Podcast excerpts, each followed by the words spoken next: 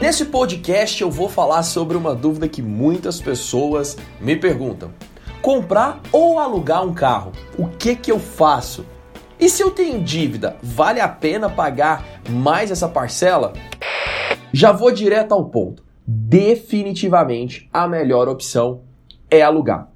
Exatamente. Se você está entre comprar ou alugar um carro, me o melhor para o seu bolso e para o futuro da sua vida financeira é alugar um carro, na maioria esmagadora das vezes. Olha, você não, pre não precisa acreditar em mim. Apenas siga o podcast que eu vou te contar os quatro gastos que todo veículo tem e que as pessoas não sabem e que fazem compensar ao aluguel do veículo.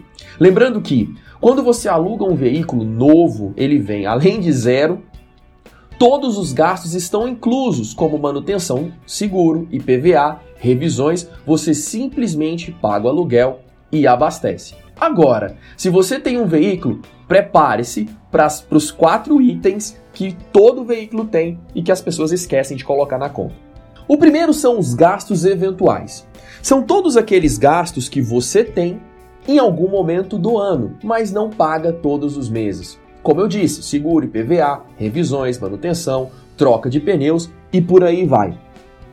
Normalmente as pessoas só consideram os gastos mensais. E por mais que você não desembolse todos os meses, você paga esses gastos. Olha, para saber quanto custa os gastos eventuais por mês, some todos eles e divida-os por 12. Assim você vai saber exatamente o custo mensal. O segundo gasto que todo veículo tem é a depreciação. É a perda do valor do veículo. Se você compram, já comprou um carro na vida e vendeu, sabe que vendeu por menos do que o valor que você pagou em 99% das vezes. A depreciação média para veículos pode variar muito. Se ele é novo, deprecia mais. Se ele tem mais de 5 anos de uso, deprecia menos. Depende do cuidado da marca, do modelo, mas na média, os veículos, os carros populares, depreciam aproximadamente 1% ao mês. O que quer dizer que se você tem um carro de em torno de 30 mil reais, você perde aproximadamente 300 reais por mês. E depois de um ano, vai vender por aproximadamente 26.400. Esse é o preço que você paga por ser o dono do carro, um custo que você não tem quando a locadora é a proprietária. Lembrando que essa é uma conta que poucas pessoas fazem, saber quanto eu perdi de patrimônio ao longo desse período. O terceiro custo é o custo de oportunidade, que é o quanto você deixa de ganhar pelo seu dinheiro estar imobilizado no veículo. Você talvez nunca parou para pensar, mas quanto você estaria recebendo por mês se o seu dinheiro, ao invés de aplicado no carro, estivesse investido? Esse é o chamado custo de oportunidade. É o que você deixa na mesa. Tudo pode variar de acordo com o investimento que você considera. Mas se você não quer se arriscar no mercado financeiro e quer considerar algo bem mais simples de se investir, você pode considerar uma taxa de 0,8% ao mês. Nesse caso, eu estou considerando investimentos como fundos imobiliários, absolutamente seguros e bem superiores em termos de rentabilidade que as poupança e os títulos públicos. Olha, se você quiser aprender um pouco mais, eu vou deixar aqui a chance de fazer um novo podcast sobre fundos imobiliários. Talvez eu faça isso nas próximas semanas. Então, fica ligado, fica ligada para acompanhar e não perder esse podcast onde eu vou te explicar tudo sobre fundos imobiliários. O quarto item que você pode ou não ter um gasto no seu orçamento em função do carro é a parcela do financiamento. Olha, eu nem preciso explicar o que é. É aquilo que você paga todos os meses por não ter planejado a compra do seu veículo lá atrás. Se seu carro é quitado, obviamente você não tem esse quarto item.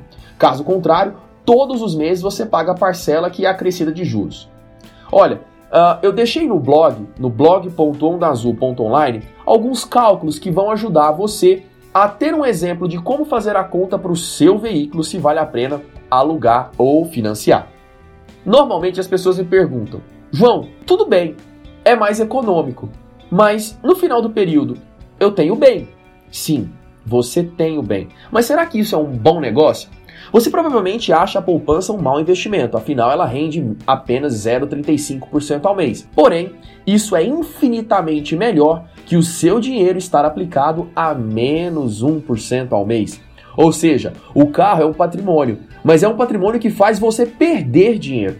Sendo assim, a última coisa que eu recomendo que você faça, assim como eu não faço, é investir nesse tipo de bem que te faz perder dinheiro.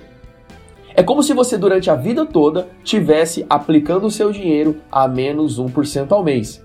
Percebe como isso é prejudicial? Dessa forma, se você financia um veículo, você além de pagar juros para acumular patrimônio, você tem um patrimônio que cai todos os meses. Quando você soma todos esses quatro valores, você vai perceber que o seu carro custa bem mais que o aluguel. Olha, eu vou deixar aqui no nosso canal do YouTube, no Real Onda Azul, eu tenho um vídeo explicando tudo sobre quais são as parceiras que fazem a locação de veículos para você conseguir pagar bem menos do que o que o seu carro hoje custa. E se você tem dívida, você vai ter quatro benefícios ao executar essa estratégia. Você vai economizar muito mais alugando o veículo sem ter aquelas despesas, aquelas quatro despesas que eu falei. Você vai reduzir muito o valor que você paga em juros, pois você pode pegar o seu veículo e simplesmente quitar todas as dívidas e aliviar no seu orçamento e mais, andar de carro novo.